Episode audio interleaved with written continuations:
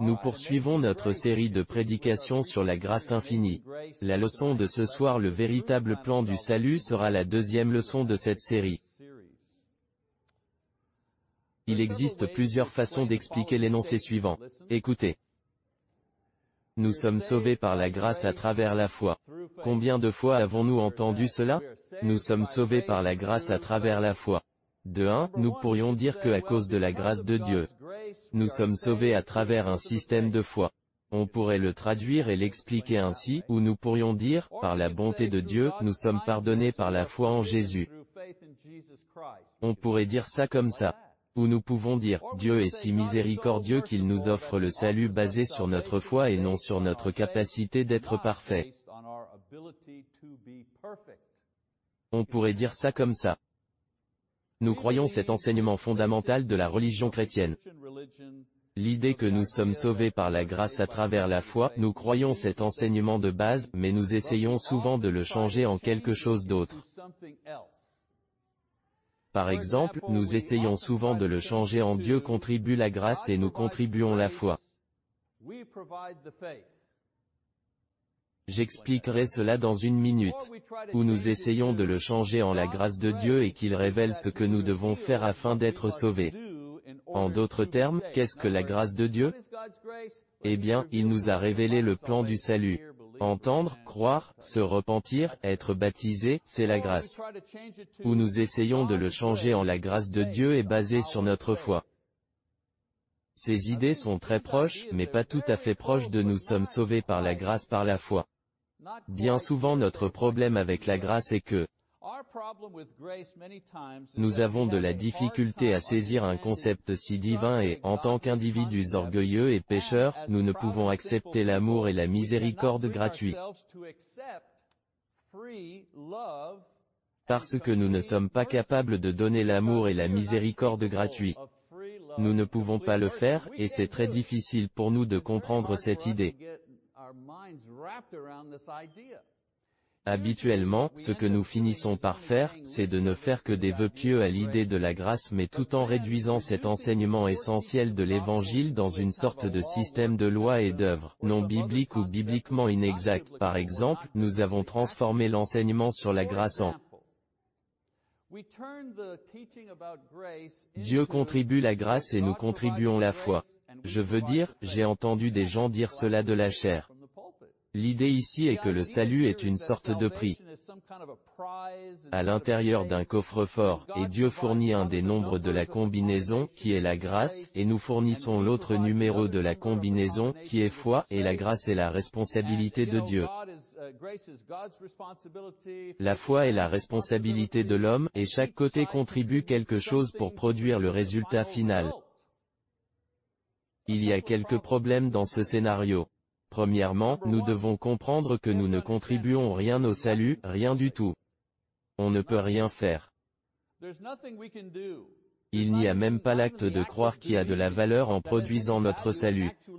Si la foi pouvait, d'une certaine façon, être comptée comme quelque chose que nous avons contribué ou payé pour obtenir notre pardon et le salut, alors la question serait, combien ou quelle qualité de foi est nécessaire?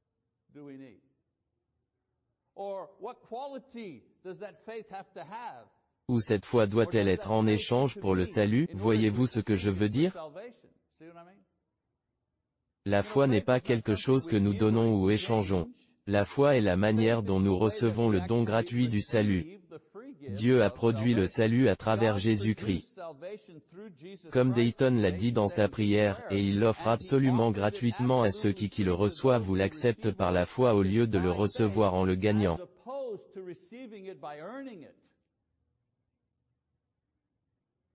Ou au lieu de le recevoir en y travaillant ou en sachant quelque chose que personne d'autre ne sait. Vous ne pouvez pas le recevoir en le gagnant, vous ne pouvez pas le recevoir en échangeant quelque chose, vous ne pouvez pas le recevoir par mérite, vous ne pouvez pas le recevoir par la connaissance, la culture, la force, la religiosité ou la magie. Vous ne pouvez le recevoir que par la foi en Jésus-Christ. C'est comme ça que vous recevez. Un autre problème avec l'énoncé Dieu contribue la grâce, nous contribuons la foi et qu'il atténue la gloire au Christ. Si d'une certaine façon, nous pouvons contribuer alors une certaine partie de la gloire nous appartient aussi. Parce qu'après tout, nous avons contribué quelque chose. La raison même du salut de l'homme par la grâce à travers la foi est de révéler la gloire de Jésus-Christ et l'amour du Père. C'est ce dont Jean parle. Jean 3.16, où Jésus, car Dieu a tant aimé le monde. L'orgueil de l'homme aimerait prendre une partie de cette gloire et refuse aussi d'être totalement impuissant et dépendant de la miséricorde non méritée. Un autre concept inexact de la grâce. Nous avons parlé de l'idée inexacte Dieu fournit la grâce, nous fournissons la foi. Un autre concept inexact dont nous avons parlé, la grâce est la révélation du plan de salut. En d'autres termes, la substance de la grâce est que Dieu vous fait savoir ce que vous deviez faire pour être sauvé. L'idée que la grâce de Dieu est qu'il nous montre comment être sauvé, qu'il nous révèle que nous devons entendre, croire, confesser, nous repentir et être baptisés, que les gens pensent que c'est la grâce. J'ai déjà dit que le plan du salut est que Dieu a choisi de sauver l'humanité par un système de foi plutôt qu'un système de droit. C'est le plan du salut.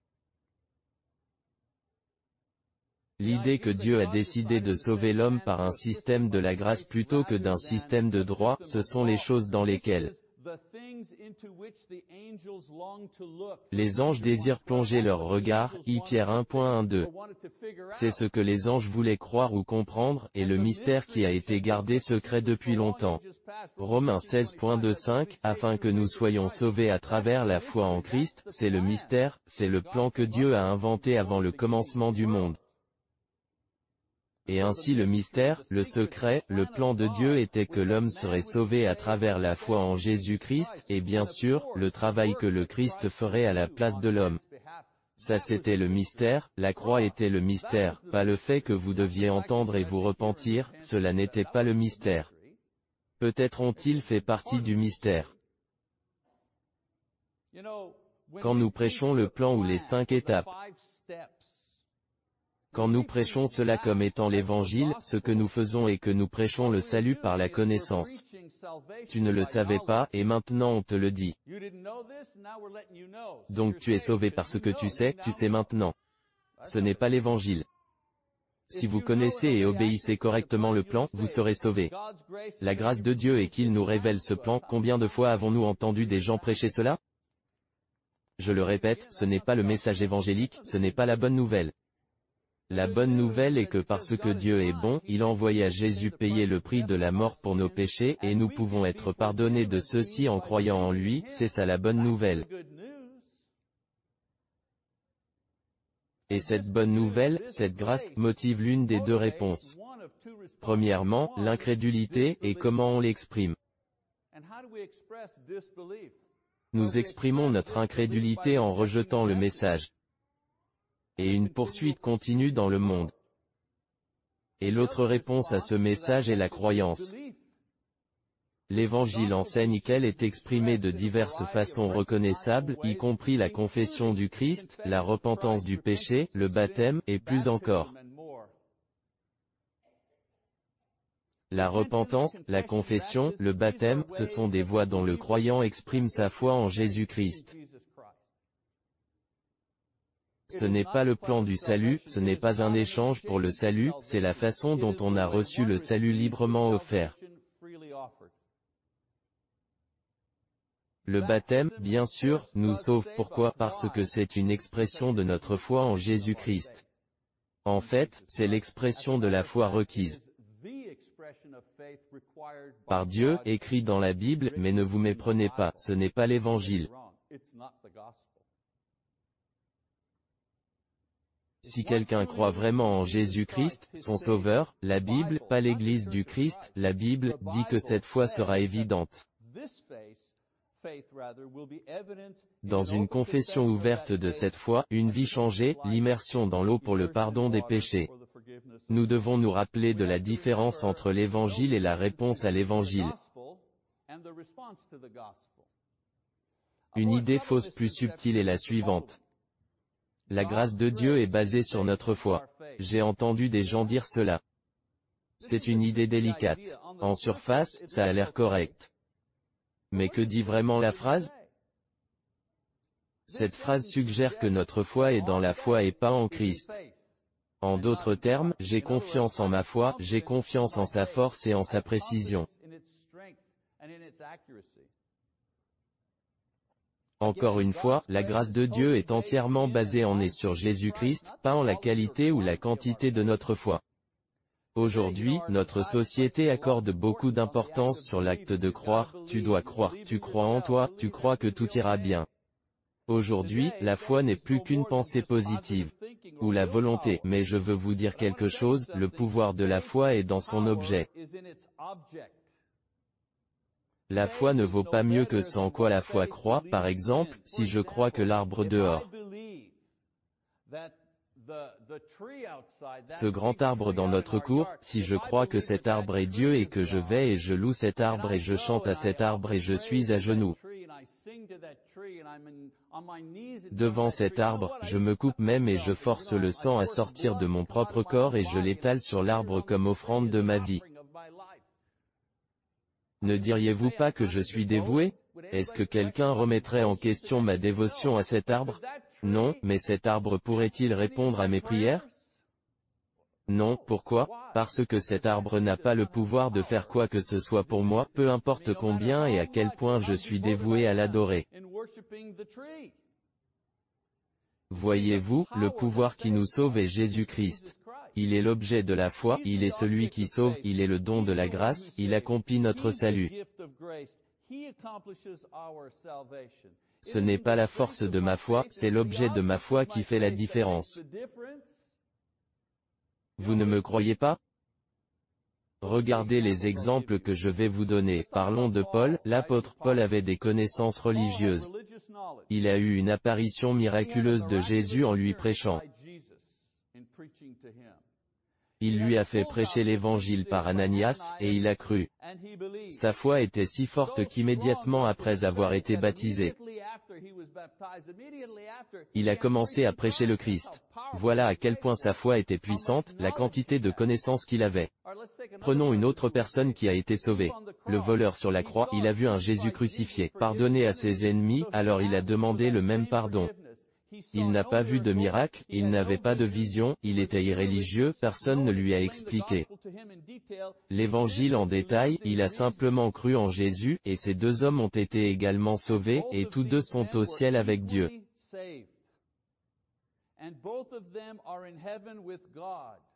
Pourquoi? Parce que malgré la différence de qualité et de force et de connaissance de leur foi, ils croyaient tous les deux en la même personne. Ils croyaient tous les deux en Jésus-Christ, l'objet de leur foi était le même, et ainsi le résultat de leur foi était le même.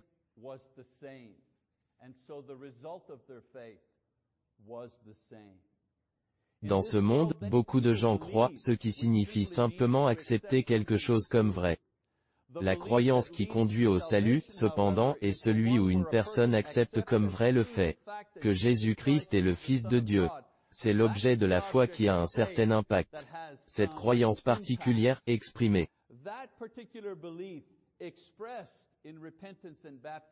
dans la repentance et le baptême, c'est ce qui sauve l'âme. N'enviez pas la foi ou la connaissance d'une autre personne ou religiosité, ne soyez pas fiers de votre foi. Rappelez-vous que la grâce est étendue à ceux qui croient en Jésus-Christ. Notre foi est égale et nous sauve également si nous sommes concentrés sur le bon objet, et c'est Jésus lui-même. Parlons de la grâce et de la foi plus, d'accord? Les éléments de notre salut sont la grâce de Dieu et notre foi, mais la Bible qualifie que ceux-ci ne sont pas seuls. Écoutez bien, ils ne sont donc pas seuls, seulement par grâce, mais pas la grâce seule.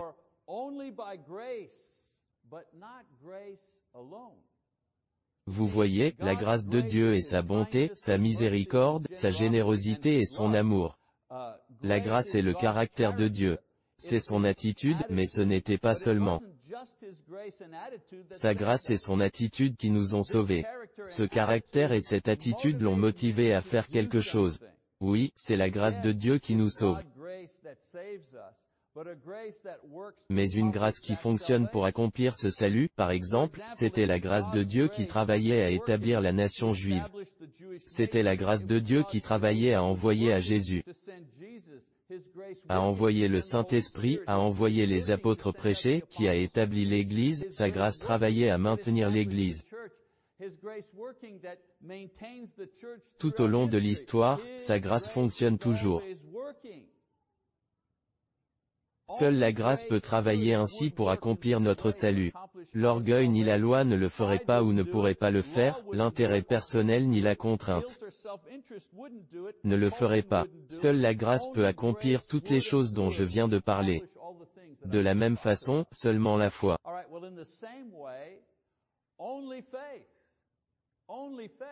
Mais pas la foi seule, vous voyez la différence? La seule façon dont l'homme peut être sauvé est d'accepter le cadeau du salut de Dieu par la foi, c'est le seul moyen. Vous ne pouvez pas le recevoir par des œuvres, par la loi, par la connaissance, par la culture, par l'essai, par la volonté, ces méthodes ne fonctionnent pas, seulement par la foi. Vous ne pouvez pas le gagner ou le mériter, vous ne pouvez pas l'échanger ou le savoir, vous ne pouvez pas servir Dieu pour ça. La foi est le seul canal par lequel le don du pardon et de la vie éternelle est reçu. Cependant, la foi est une chose vivante, ce n'est pas juste un concept ou idée. Si la grâce n'avait pas agi, l'homme ne serait pas sauvé. De la même façon, si la foi n'agit pas, ne s'exprime pas, ne se montre pas en tant que la vraie foi dans le Christ, elle ne peut pas recevoir le salut. La nature même de la grâce est qu'elle doit faire quelque chose. La nature même de la grâce pousse Dieu à créer, à bénir, à sauver, et ainsi de suite. Si ce n'est pas le cas, ce n'est pas la grâce. La nature même de la foi est qu'elle doit être mise à l'épreuve. Autrement dit, elle doit démontrer son authenticité. Il ne s'agit pas de la foi biblique, de la foi qui sauve si elle ne fait aucun effort de se montrer authentique et la Bible décrit la manière dont la foi se montre authentique et comment elle porte fruit. Pensez à la foi qui fleurit, comme une fleur. Dieu ne demande ni ne commande qu'une graine de rose devienne une rose. Elle est programmée pour cela une fois que la graine est plantée. Eh bien, de la même façon, si les graines de la foi chrétienne de la parole de Dieu sont plantées dans un cœur croyant, elles grandiront, fleuriront, et elles produiront la repentance, la reconnaissance de Christ comme Seigneur, l'acceptation d'être baptisé, l'empressement de suivre le Christ, la haine du péché, le désir du ciel, l'amour de l'Église, le désir de connaître la parole, le désir d'obéir à Dieu, toutes ces choses sont des choses que la foi produit. Que la foi fleurit. La foi produit toutes les choses que je viens de mentionner et plus, et elle le fait naturellement. Nous sommes sauvés par la grâce, bien sûr. Une grâce qui œuvre pour accomplir notre salut. Et nous sommes sauvés par la grâce à travers la foi. Une foi qui se montre authentique par ce qu'elle produit, comment elle fleurit. Maintenant, il y en a dans la Bible qui avaient un problème avec la grâce de Dieu. Il y a un danger que certaines personnes dans l'Église refusent d'accepter la grâce comme Dieu le veut. Il y a aussi le danger à essayer d'accepter le Christ, mais pas la grâce qu'il offre, et le Seigneur avertit les gens sur ce phénomène particulier dans différentes leçons. Allez dans Luc, chapitre 7. Je vais vous donner quelques exemples de personnes qui avaient des problèmes avec la grâce. Le premier dont je veux parler est Simon le pharisien. Dans Luc chapitre 7. Je ne lirai pas toute l'histoire, juste les versets 36 à 39. Luc chapitre 7, versets 36 à 39 dit, Un pharisien prie à Jésus de manger avec lui, Jésus entra dans la maison du pharisien, et se mit à table. Et voici, une femme pécheresse qui se trouvait dans la ville, ayant su qu'il était à table dans la maison du pharisien, apporta un vase d'albâtre plein de parfums, et se tint derrière, aux pieds de Jésus. Elle pleurait, et bientôt elle lui mouilla les pieds de ses larmes, puis les essuya avec ses cheveux, les baisa, et les oignit de parfum. Le pharisien qui l'avait invité, voyant cela, dit en lui-même, si cet homme était prophète, il connaîtrait qui est. De quelle espèce est la femme qui le touche, il connaîtrait que c'est une pécheresse, et ça continue plus loin. Jésus lui en parle, mais je voulais juste lire cet article. Que voulait ce pharisien de Jésus? Il voulait s'associer avec lui comme professeur, il voulait l'entendre prêcher, il voulait partager la popularité de Jésus. Mais ce que le pharisien ne voulait pas, et on a lu ça un peu plus tard. Eh bien, il ne voulait pas donner à Jésus le respect dû, il ne voulait pas être en position d'avoir besoin de la miséricorde de Jésus, et il ne voulait certainement pas offrir la grâce à la femme. Les pharisiens, à ce moment-là, ils attendirent un temps, au début de toute façon, pour inclure Jésus dans leur groupe d'enseignants. Après tout, il était un professeur dynamique et populaire. Peut-être qu'il sera l'un des nôtres. Mais il ne voulait pas de miséricorde ou être forcé d'offrir sa miséricorde. Si tu as besoin de pitié, alors tu dois être préparé d'offrir la miséricorde. Vous voyez le problème? Leur cœur dur était devenu ainsi parce qu'ils n'ont pas vu le besoin de la miséricorde de Dieu pour eux-mêmes, et ils ont rarement eu l'impulsion, cette impulsion qui adoucit le cœur, pour offrir la miséricorde à d'autres personnes, et c'est le grand danger de l'autosatisfaction. Voyez-vous où je veux en venir? Si nous ne sentons jamais que nous avons besoin de miséricorde d'aucune façon, on va bien, je vais bien, Dieu, je n'ai pas besoin de toi, je m'occupe de mes affaires. Si c'est ce que nous ressentons, c'est habituellement ce que nous ressentons envers d'autres personnes aussi. Nous ne sommes pas prêts à offrir la miséricorde aux autres. J'ai le mien, j'ai le mien, ça va. Pourquoi devrais-je t'en donner? Je m'occupe de mes affaires. Pourquoi tu ne t'occupes pas de tes affaires? Vous voyez ce que je veux dire? Si nous ne pouvons pas reconnaître notre besoin réel de la miséricorde de Dieu, nous ressentons rarement l'envie de faire preuve de miséricorde envers quelqu'un d'autre. Parlons un peu de Jonas. Vous n'avez pas à aller dans Jonas, nous connaissons tous l'histoire de Jonas, du grand poisson qu'il a avalé et ainsi de suite. Les Juifs du temps de Jonas détestaient les Assyriens, et ils avaient de bonnes raisons de haïr les Assyriens. Les Assyriens les avaient attaqués plusieurs fois, et ils ont dû payer un tribut, comme une taxe. Une taxe d'extorsion aux Assyriens, c'était très simple, vous payez la taxe, et si vous ne payez pas la taxe, on viendra vous tuer, donc ils ont payé la taxe.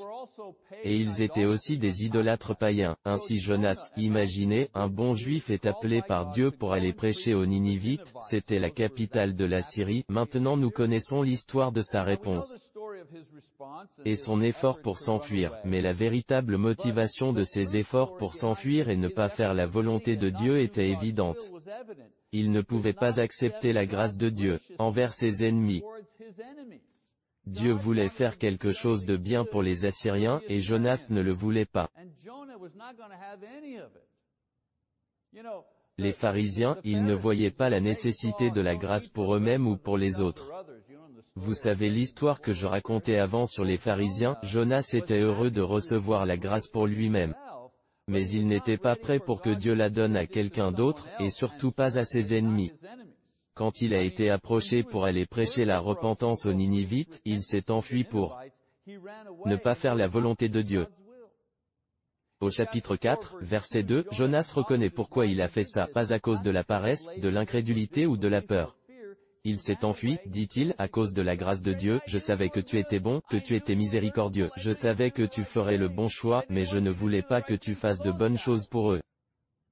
Il savait que s'ils se repentaient, Dieu leur pardonnerait, et il ne voulait pas être l'instrument par lequel la grâce de Dieu allait être offerte à ses ennemis. Avez-vous déjà pensé à cela? Avez-vous déjà refusé d'être l'instrument de la grâce de Dieu, la bonté de Dieu, de la générosité de Dieu envers quelqu'un d'autre? Après avoir été avalé par les poissons puis libéré par la miséricorde de Dieu, souvenez-vous, il aurait dû mourir. Mais par la miséricorde de Dieu, il a survécu. Il est finalement allé prêcher aux Ninivites, et quand ils se sont repentis, il était très encore en colère, pas aux Ninivites, il était en colère contre Dieu. Pensez-y maintenant, les Ninivites ont été pardonnés, mais les Ninivites n'avaient pas à être circoncis. Ils n'avaient pas à garder toutes les lois, le culte et les procédures juifs et tout le reste. Ils n'avaient pas à rembourser tout l'argent qu'ils avaient pris aux Juifs. Ils n'avaient pas à se racheter pour tout le mal qu'ils avaient causé. Dieu leur a pardonné. C'est bien, a-t-il dit, on est bon. Dieu leur a simplement pardonné parce qu'ils croyaient au message et ils se sont repentis. Grâce à sa grâce, ils ont reçu le pardon à travers la foi, et Jonas était si irrité que dans le chapitre 4 verset 8, il dit, La mort m'est préférable à la vie. Il préférait mourir que de voir ses ennemis être bien traités par Dieu. Jonas était en colère parce que Dieu était trop bon. Trop clément, trop gracieux envers les ennemis de Jonas. Et ensuite le troisième groupe dont je veux parler. Allez dans Matthieu, je vais lire un peu de ceci. Matthieu chapitre 20, allons à Matthieu chapitre 20. Je vous donne une chance d'y arriver, Matthieu chapitre 20. En commençant par le verset 1, ça dit. Car le royaume des cieux est semblable à un maître de maison qui sortit dès le matin, afin de louer des ouvriers pour sa vigne. Il convint avec eux d'un denier par jour, et il les envoya à sa vigne. Il sortit vers la troisième heure, et il en vit d'autres qui étaient sur la place sans rien faire. Il leur dit, allez aussi à ma vigne, et je vous donnerai ce qui sera raisonnable. Et ils y allèrent. Il sortit de nouveau vers la sixième heure, et vers la neuvième, et il fit de même. Étant sorti vers la onzième heure, il en trouva d'autres qui étaient sur la place, et il leur dit, Pourquoi vous tenez-vous ici toute la journée sans rien faire? Ils lui répondirent, C'est que, personne ne nous a loués. Allez aussi à ma vigne, leur dit-il, quand le soir fut venu, le maître de la vigne dit à son intendant, Appelle les ouvriers, et paye-leur le salaire, en allant des derniers au premier. Ceux de la onzième heure vinrent, et reçurent chacun un denier. Les premiers vinrent ensuite, croyant en recevoir davantage, mais ils reçurent aussi chacun un denier. En le recevant, ils murmurèrent contre le maître de la maison, et dirent, Ces derniers n'ont travaillé qu'une heure, et tu les traites à l'égal de nous qui avons supporté la fatigue du jour et la chaleur. Il répondit à l'un d'eux, Mon ami, je ne te fais pas tort, n'es-tu pas convenu avec moi d'un denier? Prends ce qui te revient, et va-t'en, j'y veux donner à ce dernier autant qu'à toi. Ne m'est-il pas permis? De faire de mon bien ce que je veux Ou vois-tu de mauvais œil que je sois bon? Ainsi les derniers seront les premiers, et les premiers seront les derniers. Notez que les travailleurs de toute la journée étaient tous en colère, pourquoi? Pensez-vous qu'ils avaient une raison valable de l'être? Croyez-le ou non, la plupart des gens trouvent cette situation injuste. Même si nous disons, oh, Dieu peut faire ce qu'il veut, et le propriétaire foncier, il peut faire ce qu'il veut, mais au fond de nous, nous disons, je ne voudrais pas être ces gars qui travaillent de 6 heures à 6 heures et être payé une chose, et les gars qui travaillent de 5 heures à 6 heures font le même argent que moi. C'est la nature humaine, non? Mais personne n'a été trompé. Tout le monde a reçu le salaire promis. Je veux dire, le jour où les travailleurs ont reçu le montant convenu. Ce n'était l'affaire de personne ni le jugement de personne, comment le patron a dépensé son argent, c'est vrai. Au début, les travailleurs de jour étaient heureux et ils étaient désireux de trouver du travail pour un salaire équitable d'abord. Pourquoi étaient-ils vraiment en colère? Ils étaient en colère contre la générosité du patron. Ils semblaient plus généreux envers certains que envers d'autres. Ils ont négligé le fait qu'ils avaient un patron généreux qui leur avait d'abord été généreux et ensuite aux autres parce qu'il était généreux avec eux. Il n'avait pas de travail et il leur a donné du travail. Et il aurait pu négocier avec eux, vous voyez ce que je veux dire, parce qu'ils étaient dans la position inférieure. Ils n'avaient pas de travail, ils étaient sans travail.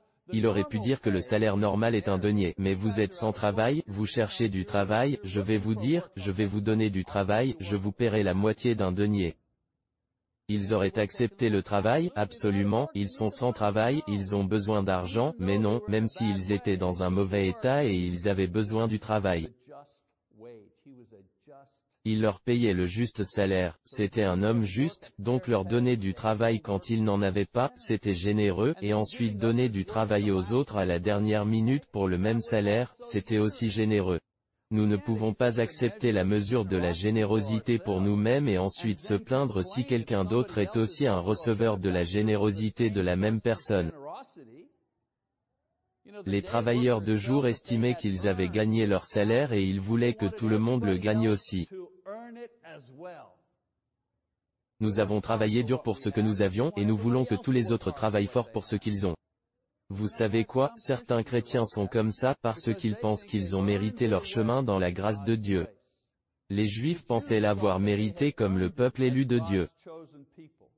Les ouvriers de la dernière heure ne faisaient pas confiance à leur travail, ils faisaient confiance à leur patron pour faire la bonne chose et ils ont été récompensés pour leur confiance, non pour leur travail. Le fondement de la grâce, mes amis, est la confiance. Dieu l'offre à ceux qui lui font confiance, non à ceux qui pensent avoir mérité sa grâce. Et puis encore un passage, de retour dans Luc cette fois-ci.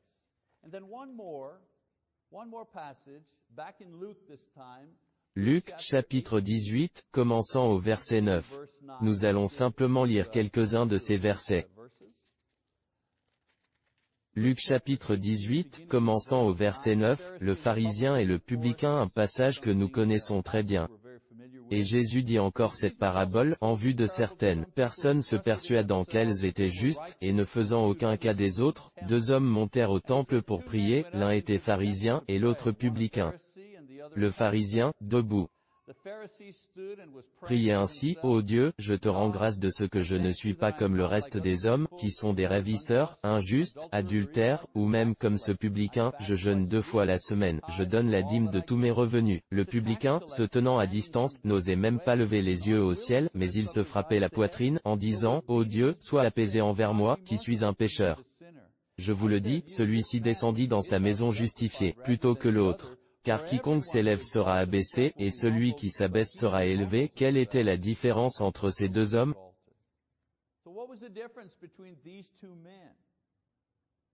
Quand il s'agit de la grâce de Dieu, le pharisien pensait qu'il le méritait, et le publicain peut réaliser qu'il en avait besoin. Quand il s'agissait de la grâce de Dieu, le pharisien ne voulait pas et le publicain ne voulait pas mourir. Et le pharisien n'a jamais vraiment connu Dieu, n'est-ce pas? Et le publicain a trouvé la paix dans les bras de la grâce de Dieu. Le pharisien aurait été irrité s'il avait su ce que Dieu avait fait. Imaginez si Dieu lui parlait, et dit, Ok, tu n'as rien, ce gars derrière toi que tu méprises, il est pardonné. C'est un de mes fils, c'est une de mes filles. Ne levez pas vos mains maintenant. Mais ne répondez que dans votre propre esprit à vous-même. En toute honnêteté, qui sommes-nous le plus souvent? Le publicain ou le pharisien? La réalité de la situation est que nous tous sommes dans l'état du publicain. Qu'on s'en rende compte ou pas, c'est nous. Nous devrions tous dire Dieu ait pitié de moi. Mon Dieu, je viens de réaliser certaines choses que je pensais. Oh, ça ne vous est jamais arrivé? Ne vous êtes-vous jamais dit, vous tenant sur le bord de l'abîme noir? Et regardant en bas, en disant, comment pourrais-je penser une telle chose? Oh mon Dieu, comment pourrais-je penser qu'un tel, sans parler de le faire? Comment pourrais-je y penser? Comment peut-on vivre une telle expérience et ne pas réaliser qu'on a absolument besoin de la miséricorde de Dieu, pas seulement cette fois, avec chaque souffle, nous avons besoin de sa miséricorde. Nous avons tous des problèmes avec la grâce de temps en temps. Nous avons du mal à nous pardonner et nous ne pouvons accepter que Dieu nous pardonne. Même si nous ne voulons pas nous pardonner, il nous a encore pardonné. Parfois, c'est le problème que nous avons. Et d'autres fois, nous sommes en colère quand les autres qui nous ont fait du mal trouvent le pardon de Dieu pendant qu'on leur en veut encore. Je vais vous donner un exemple parfait. Il y avait une femme dans une classe que j'enseignais qui était irritée à l'idée que son mari qui l'a quittée pourrait être pardonné et commencer une nouvelle vie. Et ça l'a vraiment dérangée parce qu'elle était la victime. Elle était la victime, et elle était bouleversée par l'idée que Dieu pourrait avoir pitié de ce type pourri, qu'il a largué. Elle voulait qu'il souffre, pas qu'il soit pardonné. Et parfois nous avons des problèmes avec ceux qui prétendent être chrétiens, mais qui ne sont pas d'accord avec nous sur chaque point de doctrine, par exemple. Bien sûr, nous ne pouvons pas faire de compromis, certaines choses dans la Bible. Nous ne devrions pas faire de compromis sur quoi que ce soit dans la Bible, tu ne peux pas appeler une personne un frère ou une sœur dans le Seigneur s'ils n'ont pas été sauvés par la grâce de Dieu, en Jésus-Christ. C'est la base, mais parfois, il y a ceux qui refusent de permettre la grâce de Dieu pour rejoindre ceux qui peuvent avoir un point de vue différent de comment la fin des temps sera. Ou des croyants qui adorent différemment que nous. Peut-être qu'ils n'utilisent qu'une tasse quand ils ont la communion, peut-être qu'ils applaudissent pendant leur culte ou tiennent leurs mains, bref qu'ils font les choses différemment. Voici ma question. Ma question est la suivante, la grâce ne couvre-t-elle que l'échec moral? Qu'en est-il de l'échec de la compréhension ou une divergence d'opinion légitime et sincère? La grâce de Dieu ne travaille-t-elle pas là? Je ne dis pas que nous devons changer ce que nous croyons être biblique dans les domaines de la moralité ou du culte. Je dis simplement que la grâce de Dieu est pour tous les pécheurs et tous les péchés, et nous sommes tout pécheur, y compris ceux qui ratent la marque sur certaines idées de la Bible ou des façons de faire les choses dans l'Église. Les pharisiens, ils étaient experts en discrimination contre ceux qui ne comprenaient pas ou ne pratiquaient pas toutes les minuties de la loi, et je dis, ne soyons pas comme ça, s'il vous plaît. Nous pouvons accepter ce que Dieu accepte sans approuver leurs erreurs. Comment aimer et enseigner aux autres si nous n'accordons pas la même grâce aux autres comme le Christ nous a si gentiment accueillis ou offert?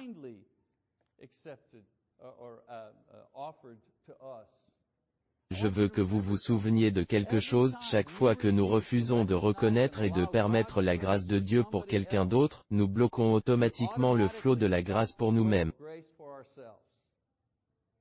Je regarde la grâce comme une douche qui arrive, cette grosse pomme de douche, et partout où je vais, la grâce de Dieu coule sur moi et me purifie du péché et de l'inacceptabilité et de la saleté. Et l'injustice. Où que j'aille, cette douche de grâce me purifie et me garde propre parce que je tombe dans la boue et je suis poussiéreux et je fais des erreurs et ainsi de suite, n'est-ce pas? Mais le jour où je me retourne et je dis, je ne sais pas ce qu'il a. Je ne pense pas que ce gars mérite la grâce. Il n'est pas à la hauteur où il devrait être, je pense que je vais arrêter le robinet de sa douche de grâce. Je vais aller là-bas et l'arrêter parce qu'il ne le mérite pas, mais tu sais quoi? Quand tu éteins sa douche de grâce, Dieu est là-haut à éteindre le tien aussi. Pensez à ça. C'est la nature humaine de juger et c'est la nature humaine d'être critique. Je devrais le savoir parce que je suis humain et je suis critique mais souviens-toi, avant de céder à cette impulsion. Rappelez-toi ce qui se passe réellement dans l'esprit quand tu fais ça.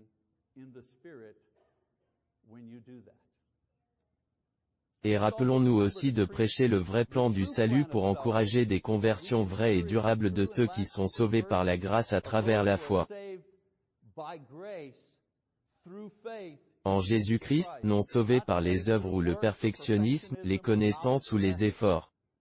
Et enfin, nous allons réaliser que l'offre gracieuse de Dieu du pardon et de la vie éternelle est offerte. Chaque fois que Jésus est prêché. C'est pour ça que ce n'est pas un truc d'église du Christ, que la fin du sermon, Marty ou moi-même ou celui qui est ici devant offrira une invitation.